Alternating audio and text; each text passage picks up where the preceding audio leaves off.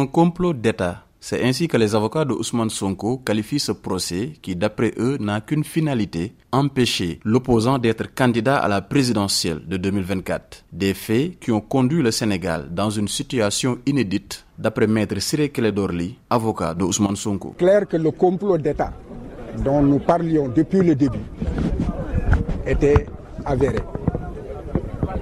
Et la décision rendue aussi rentre et reste toujours dans ce complot d'État. Tout un pays a été pris en otage pendant au moins deux ans. Il y a plus de deux ans. Il y a eu des morts, 24 morts, dit-on, sans compter qu'il peut y avoir des morts qui ne soient pas encore listés, et des centaines de blessés.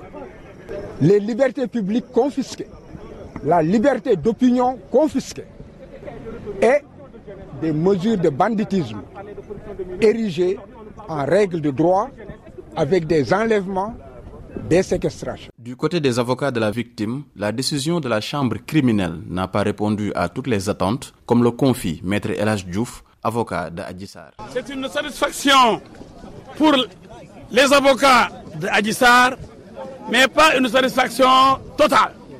Nous aurions voulu la condamnation de M. Sonko à un minimum de 10 ans ferme. Mais nous sommes obligés de nous plier à la décision souveraine des juges de la chambre criminelle. C'est le verdict qui a été prononcé. Et le viol n'a pas été retenu. Le viol n'a pas été retenu. La corruption de la jeunesse a été retenue. C'est tout comme.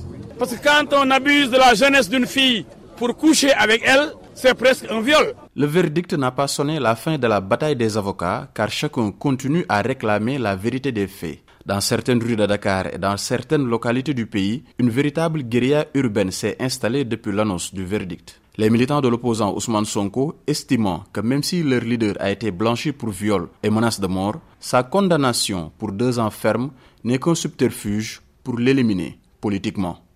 Seydina Abagay pour VOA Afrique, Dakar.